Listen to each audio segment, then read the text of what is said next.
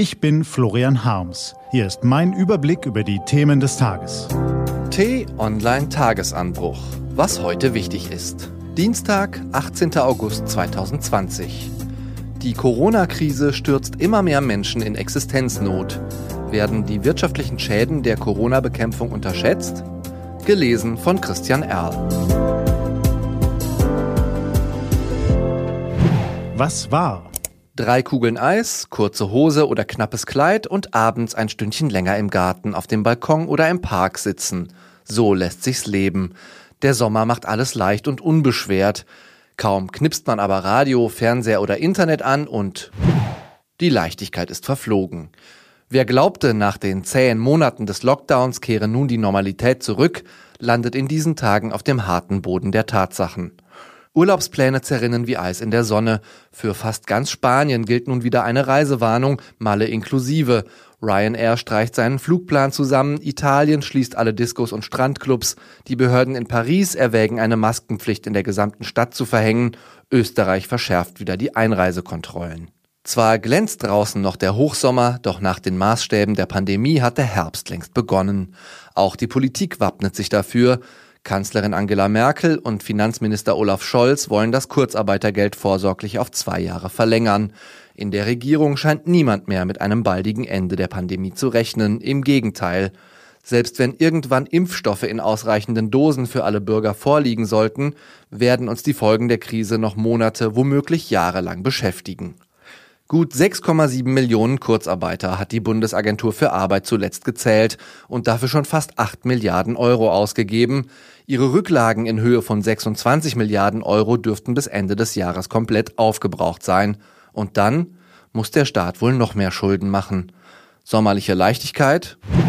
In Zwischenzeiten wie diesen sind ein kühler Kopf und Umsicht keine schlechte Idee. Sicher, das Gesundheitsrisiko durch das Coronavirus nimmt wieder zu, aber es ist in Deutschland immer noch beherrschbar. Jeder einzelne Todesfall ist tragisch, aber die Krankenhäuser sind nirgendwo überlastet.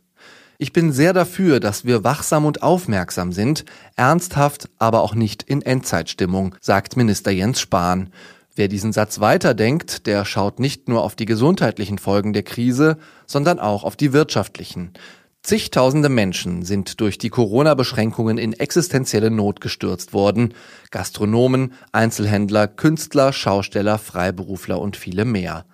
Es ist das eine, diese nüchterne Information zu lesen. Es ist etwas anderes, die Schicksale von Betroffenen zu hören. Eine Tagesanbruchleserin aus Nordrhein-Westfalen, die als Selbstständige in der Medienbranche arbeitet, hat uns diese Zeilen geschickt. Seit mehr als 20 Wochen haben mein Mann und ich weder Aufträge noch Einnahmen. Wir leben von Rücklagen. Die Soforthilfe der Landesregierung ist aufgebraucht und möglicherweise müssen wir sie zurückzahlen. Wir können noch ein paar Monate durchhalten, dann ist Schluss. Dann können wir unsere Miete nicht mehr zahlen oder müssen die Altersvorsorge oder die Krankenversicherung aussetzen. Wir haben von der Regierung praktisch ein Berufsverbot auferlegt bekommen. Wir bleiben auf der Strecke. Gleichzeitig bekommen riesige Konzerne Milliardenzuschüsse sollte man nicht annehmen, dass ein Unternehmen wie die Lufthansa so wirtschaften kann, dass auch sie Rücklagen für ein Jahr haben? Auch ich gehöre zu den Leuten, die sagen, die Maßnahmen vernichten mehr Leben als das Virus selbst. Ich sehe ja den Sinn einiger der Maßnahmen ein. Sie helfen. Aber was habe ich davon, wenn ich nächstes Jahr zwar noch lebe, aber kein Leben mehr habe, sondern obdachlos und mittellos auf der Straße sitze? Mein Mann und ich haben 20 Jahre lang vorausschauend gewirtschaftet, nie über unsere Verhältnisse gelebt, unsere Altersversorgung, unsere Gesundheit und unsere Berufsunfähigkeit abgesichert. Eigentlich haben wir alles richtig gemacht, aber jetzt haben wir Existenzangst. Zusammenhalt in der Gesellschaft kann doch auch bedeuten, dass die, die in Deutschland viel haben, denen in Deutschland helfen, die wegen der Corona-Maßnahmen alles zu verlieren drohen. Eine Stimme, eine Meinung. Ihre eigene Meinung dazu müssen Sie sich selbst bilden und Sie können sie gern im T-Online-Forum unter diesem Artikel kundtun. Selbst wenn Sie nicht jedem Satz zustimmen, wird klar, dass man die Corona-Regeln je nach Lebenslage sehr unterschiedlich bewerten kann.